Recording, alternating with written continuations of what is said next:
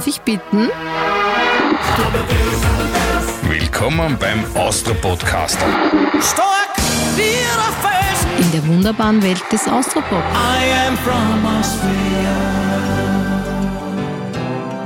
Susanne, du junger Mensch. Das freut mich so sehr gern. Danke, Ja, lieber Andi. Bist du auch. Wir sind in den 90er Jahren angelangt Ja, in, hurra. unserem, in unserem Podcastel. Super. Und da brauche ich deine Unterstützung ganz fest. Das war mein ultimatives Jahrzehnt, die 90er. Das freut mich für dich und es freut mich auch für mich, weil ich die Hälfte des Jahrzehnts gar nicht im Land war. Hm, wo warst du in den 90ern? Ich war bei den großen Nachbarn.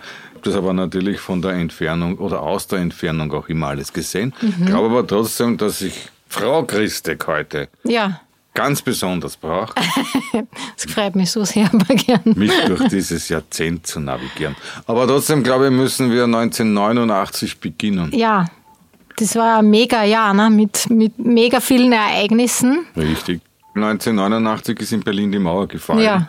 Es hat auch auf die österreichische bzw. auf die Austropop-Geschichte eine Mhm. Auswirkung gehabt, weil Simone, mit keine Mauern mehr. Richtig. Damit wären wir eigentlich schon in den 90er Jahren. Also die Genau. Mauern sind gebrochen.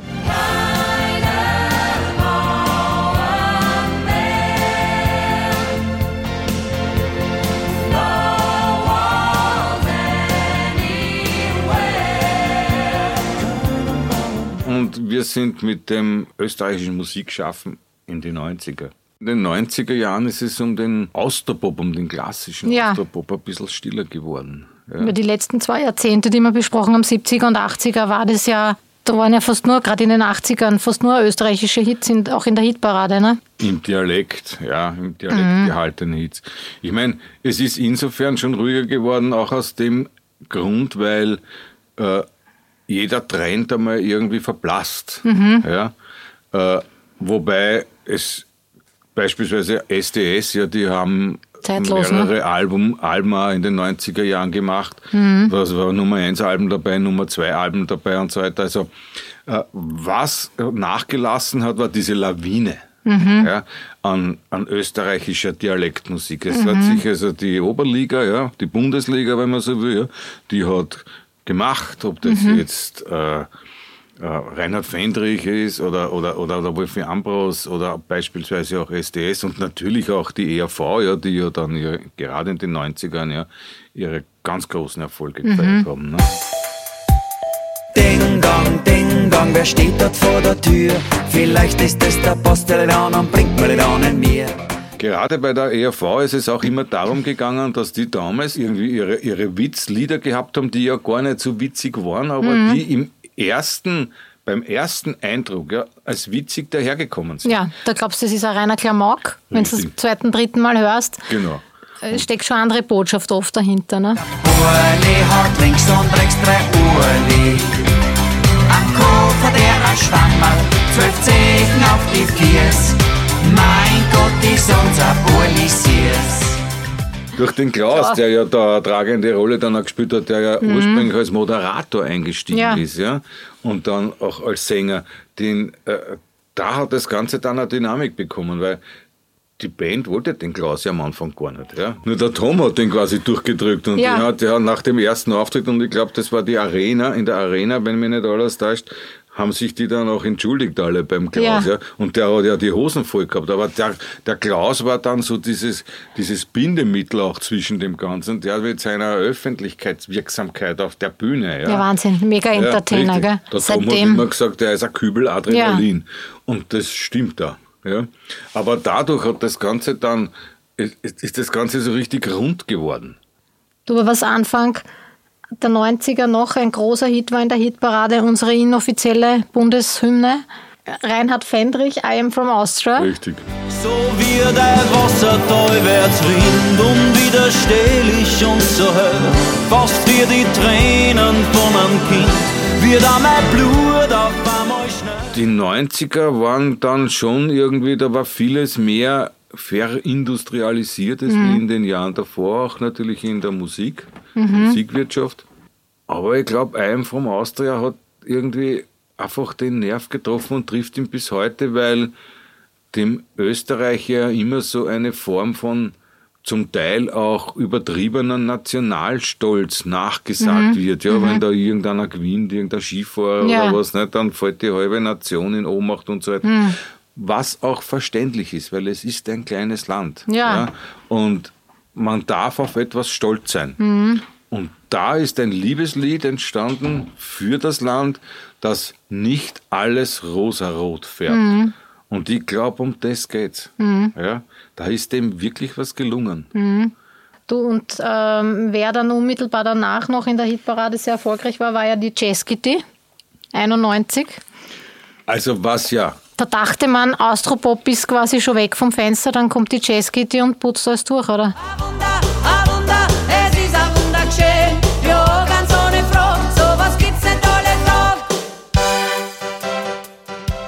Gitti ist ja, die hat ja eine lange Karriere in der Musik, weil die ja beispielsweise schon mit Trali Wabberl auf der Bühne gestanden ist und so weiter. Da ist ja richtig zugegangen. Ja. Also das ist ja jetzt nichts für, das Sehr war kein exzessiv. Kindergeburtstag, was die gemacht haben. Ja. Also die ist eine sehr resolute Person, die trägt das Herz auf der Zunge und die ist so, wie sie ist. Und wenn eine, so eine Person, die auch durchaus perfekt in den Kaisermühlenblues gepasst hätte oder ein echter Wiener geht nicht Voll. unter, ja? wenn die dann ein Lied in die Finger bekommt, wie kränkt die nicht? Dann kriegt die nicht, es ist ja eh schon spät und weiß nicht anders geht, bitte kriegt die nicht. dann trifft das in der Art, wie sie das singt, wie sie ist, wie sie zu diesem Lied steht, wie sie das auch entsprechend in Interviews vertritt und verkauft, trifft es wirklich das österreichische Durchschnitzel am Punkt. also dieses Ding, das, das, das, das tanzt ja so auf verschiedenen Hochzeiten, ob das jetzt Austropop ist oder ob es ein Heirigenlied ist oder ein Wunder, ob das jetzt Spaß oder Schlager. Natürlich gelaufen ist es dann auf den ORF-Regionalprogrammen. Ja. Aus einem ganz einfachen Grund, weil sich Ö3 ja damals aus diesem klassischen Dialekt Liedern mehr oder weniger verabschiedet hat. Das hat aber nichts damit zu tun gehabt, dass äh, man äh, auf die Hörer dieser Musik unbedingt verzichten wollte, sondern das hat damit zu tun gehabt, dass es damals zu dem Zeitpunkt in den 90er Jahren einen massiven Umbruch in der österreichischen Medienlandschaft gegeben hat. Am 1. April 1998 ist in Österreich das Rundfunkmonopol gefallen. Da sind die Privatradiosender gekommen. Ne? Flächendeckend. In Deutschland war diese Entwicklung einige Jahre vorher ganz genauso und da haben die Öffentlich-Rechtlichen voll eine auf die Mütze gekriegt. Und für den ORF waren diese zwei Jahre die Möglichkeit, sich so aufzustellen, dass sie, wenn die anfangen am 1. April 98, dass sie gewappnet sind. Und so leid es mir tut, für alle, die damals ab dem Zeitpunkt nicht mehr gespielt wurden bei Ö3, ja, aber ich werde mir jetzt sicher wieder ein paar Ohrfeigen einhandeln, ja, aber für den Sender war das überlebenswichtig. Und auch der oft und viel gescholtene Bogdan Rostcic, den man als Mörder des Austropop bezeichnet, ja, der da dann Ö3, der ist dann Senderchef geworden und so weiter, der hat quasi das alles, dieses Ö3 neu hat das Ja. geheißen, dieses Projekt, die hatten gar keine andere Wahl. Ich wage zu behaupten, der Sender würde nicht so stark und kräftig sein, wie er jetzt ist, wenn die das damals nicht gemacht, gemacht hätten. hätten. Und auf einmal bist du auf Radio Burgenland und auf einmal bist du auf Radio Salzburg oder Steiermark. Und das empfinden natürlich einige nicht so sexy, als wir am bundesweiten Pop-Sender Ö3 laufen. Aber ich habe einmal ein super Zitat von der Jazzkid in einem Interview gehört zum Thema Austropop. Sie hat gesagt, ich passe in kein Ladl, aber ich passe überall dazu. Das ist ein Punkt. Super, Ja. Tatsache, was die Gitti damals gemacht hat, war kommerziell ein Riesenerfolg. Mhm. Solche Lieder, die singt halt dann das ganze Land. Jeder, stimmt. Du, wer noch extrem erfolgreich war, Anfang der 90er Jahre, und da bist du jetzt der Spezialist, weil wir haben herausgefunden, es gibt die wahren Fans, die heißen Kurtologen.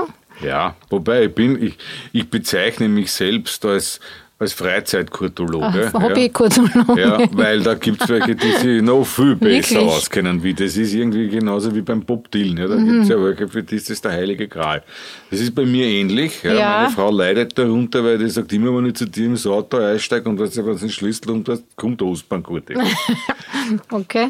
Allein nicht die Geschichte, wie sie den Favoriten Blues erfunden haben. Mhm. Ja, wie er da erzählt hat, dass die also diese Geschichte erzählt er auch auf der Bühne, dass die gespielt haben, dass die bei einem Haberer in, in der Wohnung geprobt haben, ja, und dass die Mutter von den anderen hat Hertha-Kassen, ja, und der, die Hertha haben sie immer weggeschickt zum Bier holen aus dem Kühlschrank und die haben gerufen, Hertha!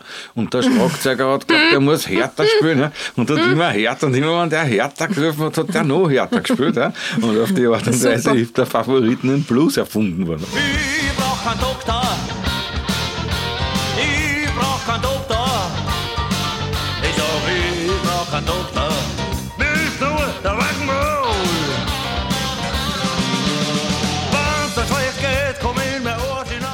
Ja. Und auch Anfang der 90er, das habe ich jetzt erst wieder gesehen mit meiner Tochter zum ersten Mal. Ein Film, wo Willi Resitaric mitspielt auch. Das berühmteste Zitat, ich sag's gleich, ich weiß nicht. Muttertag. Großartiger Ja. Film. Es ist Muttertag. Muttertag. Was immer wieder gern vergessen wird beim Thema österreichische Musik, waren die Österreicher, die international produziert haben, die auch international erfolgreich waren, wie beispielsweise die Bingo Boys. Bingo Boys.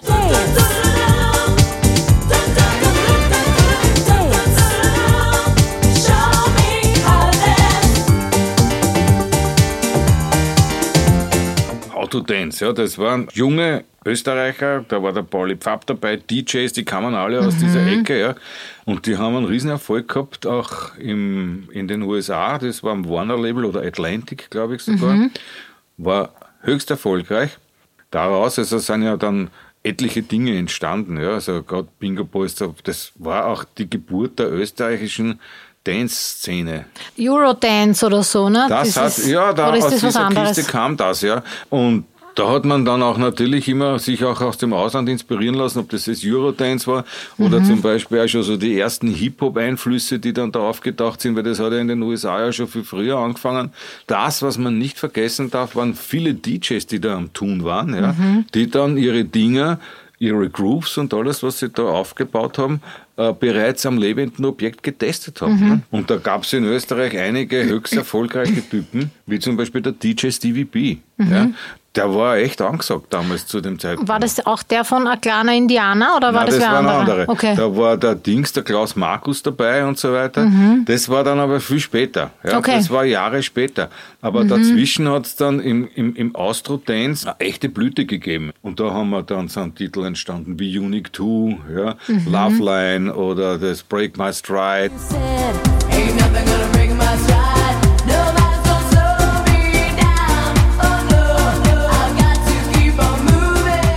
Oder Powerback, äh, Birthday Song. Das war ein großer Hit, Ja, aber das war noch ne? ein Anton aus, also bis zum Anton aus Tirol der meistverkaufte österreichische Titel aller Zeiten. Wirklich, Ja. das Powerback. Ja.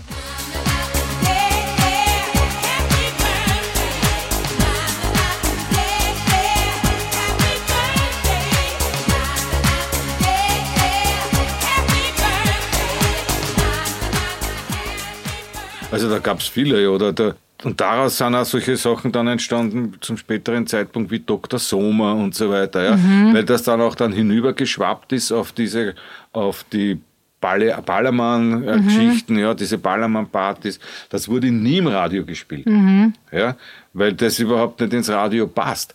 Aber das ist Musik, die genau zum richtigen Zeitpunkt, im genau zum richtigen Ambiente, wie zum Beispiel Ballermann oder dann im Après-Ski, ja, auch die Vermischung teilt zur Volksmusik, ja, auch dann So ein bisschen klamaukig, Richtig, Spaßmusik. die dann aber oder? ins absolut Niveaulose vom Text her abgleitet. Ja. Aber das ist wurscht, weil die Leute sind fett, die Leute wollen hüpfen. Ja. Ich meine, das ist so die Ischgl-Abteilung auch. Ja. Die, die führen sie dann einfach auf, weil die haben in, diesen, in dieser einen Woche, wo die dort Urlaub machen, verlieren die Geht's alle los. Hemmungen. Ja, weil das, das stehen normalerweise irgendwo Wochen im Büro, ein ganzes Jahr im Büro und dann lassen sie die Sau raus. Er sitzt so noch am Lagerfeuer und verbrennt sich seine Eier. Hui, tut das weh.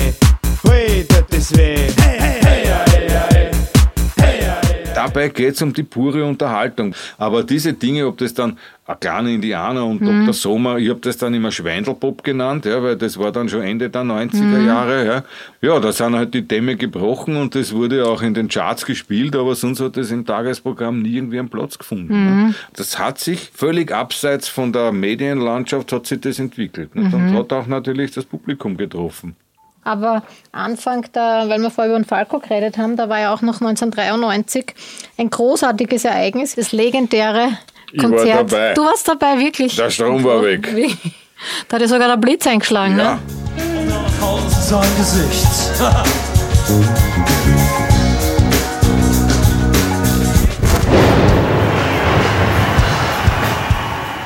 Das war eine hochgefährliche Angelegenheit. Ja. Wahnsinn. Aber, aber es war Gänsehaut. Ja.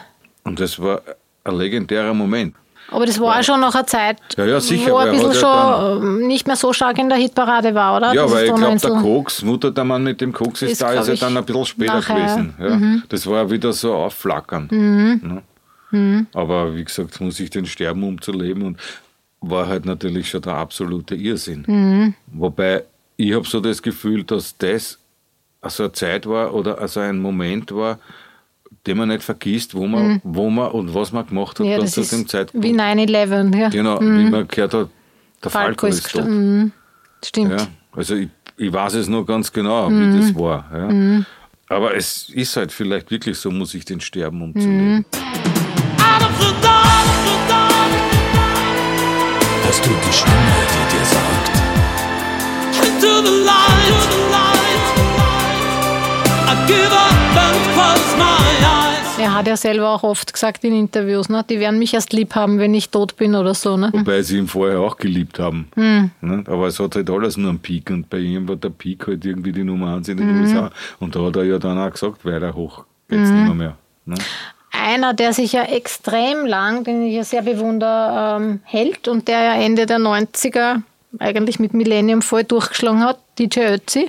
Ja, Ich bin so schön, bin so toll. Ich bin der Anton aus Tirol. Meine gigaschlanken Baden sind der Wahnsinn für die Madeln. Meine Figur, ein Wunder der Natur.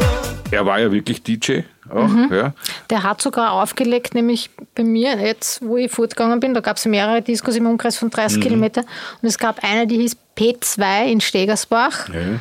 Dort hat er auch als DJ aufgelegt und hat dort auch eine Zeit gewohnt in der, in Ja. der Gegend dann. Ja. Naja, der hat ja genau, der hat ja immer am lebenden Objekt genau gesehen, was funktioniert. funktioniert. Ja, klar. Also der hat da wirklich eine Nase dafür und da ist er, er ist ein echter Entertainer. Ja. In den 90ern hat dann vor allem äh, Hubert von Geusern dieses, diese, diese Metamorphose äh, zwischen äh, der hat die Volksmusik und die Musik, internationale Musik, der war ja auch ein Weltreisender, ja. Der, hat, der hat, hat das verbunden miteinander, ja.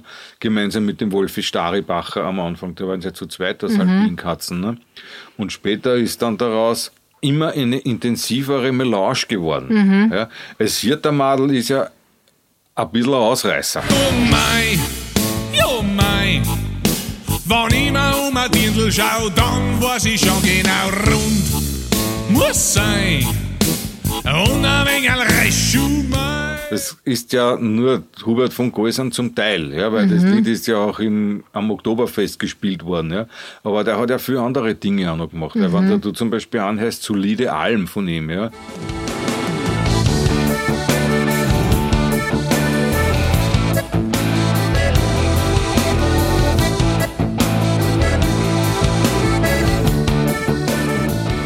der hat sich immer die Kunst ja, dahinter und die Freiheit genommen, sich dem künstlerischen Aspekt zu widmen. Ich glaube, dass der kommerzielle Aspekt da eher, eher hintangestellt wurde, war. sondern es war ihm immer wichtig, das, was er gespürt hat, umzusetzen. Zumindest habe ich das so empfunden. War, war das schon ein bisschen der Vorläufer für den Volksrock'n'Roll, oder? Naja, äh, pass auf, da, da bin ich ein bisschen sensibel, weil äh, man darf nicht vergessen, was sich in Tirol zu diesem Zeitpunkt ja schon längst abgespielt Mhm. hat. Weil die Schürzenjäger beispielsweise, Mhm. ja, die waren ja Großmeister darin, auch auf der Bühne neben Smoke und the Water andere Dinge zu spielen. Mhm. Die haben ja damals schon begonnen, die Dinge zu vermischen. Ja? Und wenn du Die haben jemand. wir von der anderen Richtung angeschoben, sozusagen. Ja, der, der, der Steinlechner hat ja Stein- immer gesagt, wenn ich Smoke on the Water spiele und dann den Zillertaler Hochzeitsmarsch, ja, das bringt mir leid. Und, das, und wenn man weiß, was sich da in Finkenberg abgespielt hat früher, ja, da waren zigtausende. Legendär, ne? Ja, da gab es einen Autostau bis Rosenheim. ja, also das war ja unglaublich. Das ist ja die Mutter aller Open Airs gewesen überhaupt im Alpenraum. Ja. Also ich habe ja dort selber Fernsehen gemacht mit der Band erst vor drei Jahren. Ne. Also das war unglaublich. Ja. Und da ist viel zusammengebracht worden. Und dort hat auch bei den Open Air hat auch der Wolfi Ambros gespielt. Da haben die Bluespumpen gespielt. Ja. Also das war nicht nur irgendwie so die Schurchplattelabteilung. Wenn du die Band gesehen hast auf der Bühne, wie die abgegangen sind, ja, die haben da astreinen Rock'n'Roll gemacht. Ja. Aber die haben zuerst Zillertaler Schürzenjäger geheißen und dann hat sie 1996 haben sie Zillertal weggenommen, haben sie weggenommen, haben sie nur mehr Schürzenjäger geheißen. Die haben alle großen Hallen gespielt im deutschsprachigen Raum. Also das war schon, wenn man so will, äh, das, das waren, wenn du so willst, auch ein bisschen so die, die Großväter oder die Väter vom Andreas Gavalier. Volksrock'n'Roll. Mhm. Volksrock'n'Roll, ja. Die haben Menschen dazu gebracht, auch sich mit beiden zu beschäftigen. Ne? Aber dass man sich auf die eigenen Wurzeln besinnt, ist einigen damals auch klar geworden. Ich meine, jetzt haben wir die Seher, die sind ja entstanden aus Joy, quasi, ja, aus der Band, die ja in Touch by Touch Genau. Hit. You're my all-time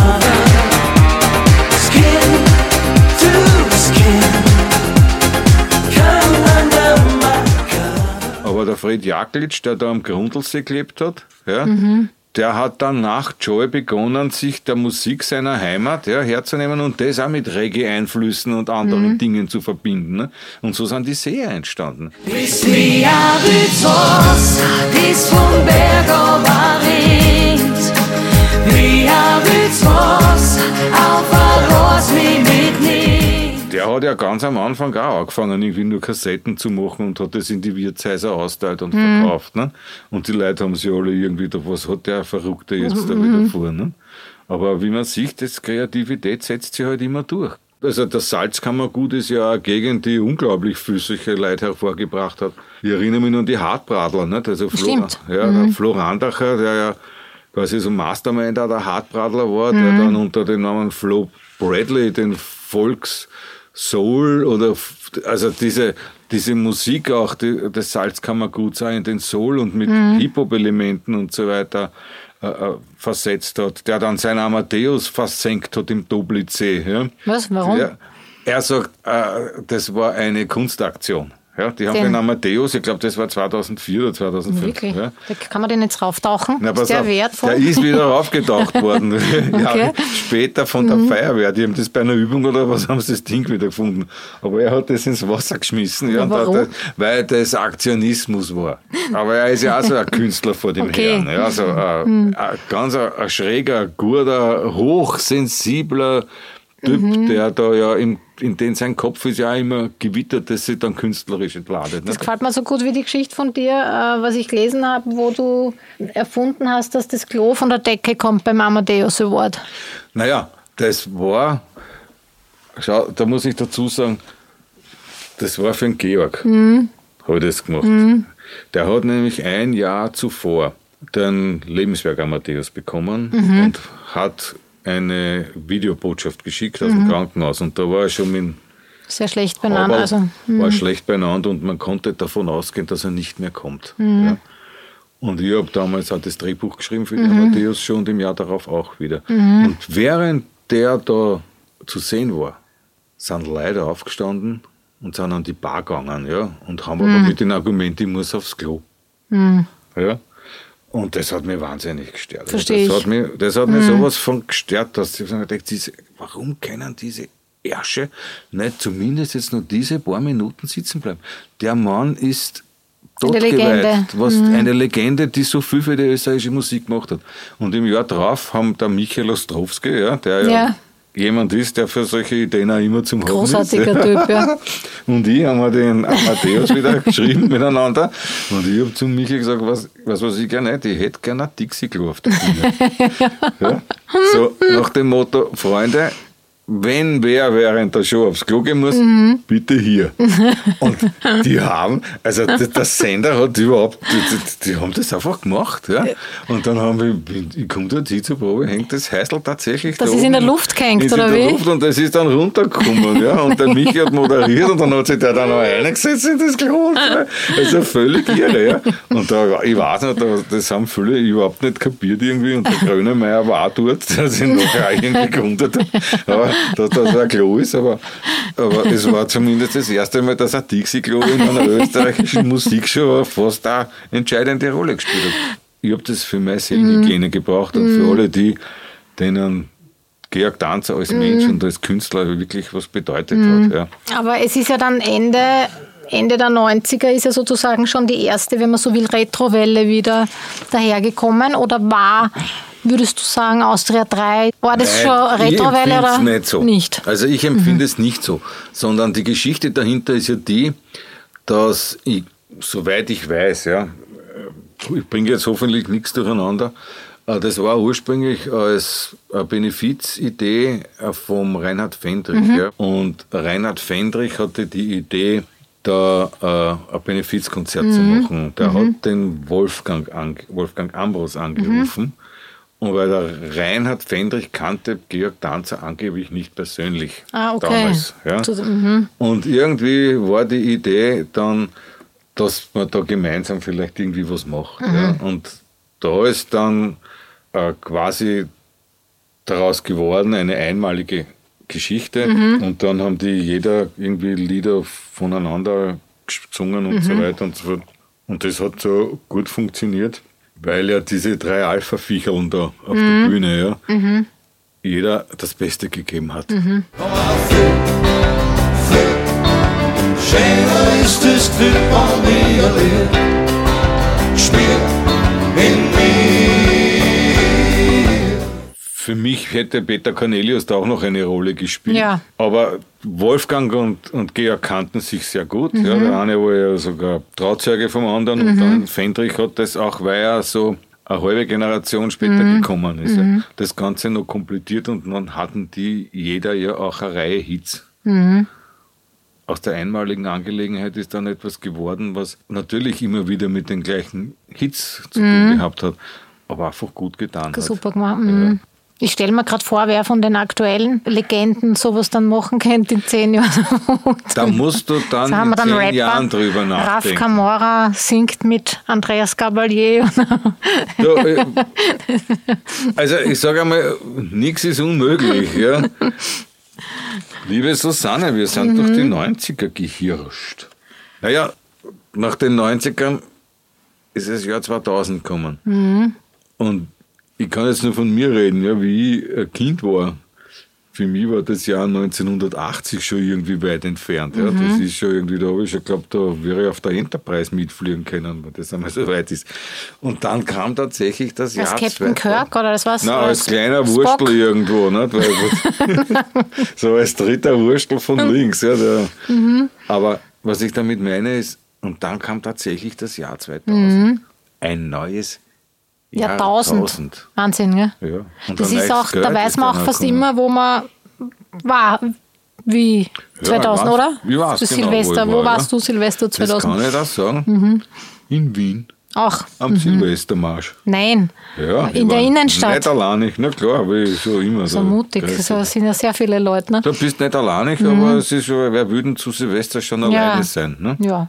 Ja, sind wir da durchkatscht und das war irgendwie, es war ein neues Jahrtausend und diese, dieses Gefühl, das in ein neues Jahrtausend hinüber zu rutschen, war fast so wie von 1998 auf 1991. Im Endeffekt, ja. Aber es ist trotzdem eine, eine, neue, eine neue Ära auf uns zugekommen, eine spannende mit den Nullerjahren. Ne? Genau. Mit 89, mit dem Jahr 1900, mit den 90er Jahren schließen wir ein Jahrtausend ab. Das heißt, wir zwei treffen uns In im Kürze. nächsten Jahrtausend wieder. Und da bin ich schon, dann bin ich dann schon erwachsen geworden. Da wirst du noch dann ein 2000 bisschen was erzählen aus dem Erwachsenen. einen Schwank aus deiner Jugend, aus den. Da kommen nicht mehr so viele Männer vor. Na, da können wir dann zum Beispiel darüber reden, äh, wie erfolgreich, wie sich der Erfolg der Gruppe Seer Ja. entwickelt hat. Ja, das ja mit dann auch dazu geführt hat, dass dort im Salzkammergut am Grundlsee dieses riesige Open Air auch entstanden ist, das ja Mhm. nicht nur ein Publikumsmagnet ist, sondern auf dieser ehemaligen Skiwiese da zwischen den Bergen ein ganz, ein, ganz ein eigenes Ambiente sich entwickelt hat. Oder Castingshows, über die werden wir auch reden. Ne? Beispielsweise, Mhm. wo wir ja unter anderem auch die Song Contest-Gewinnerin Mhm. vorher schon einmal kennenlernen durften. Oder auch eine gewisse Frau Stürmer, Ja. die dann großartige Erfolge gefeiert Mhm. hat. Und ich selber ja mit Castingshows auch nie ein Problem hatte, Mhm. weil es hat ja immer geheißen, da werden Menschen verheizt. Das habe ich alles so nicht Mhm. gesehen. Ja?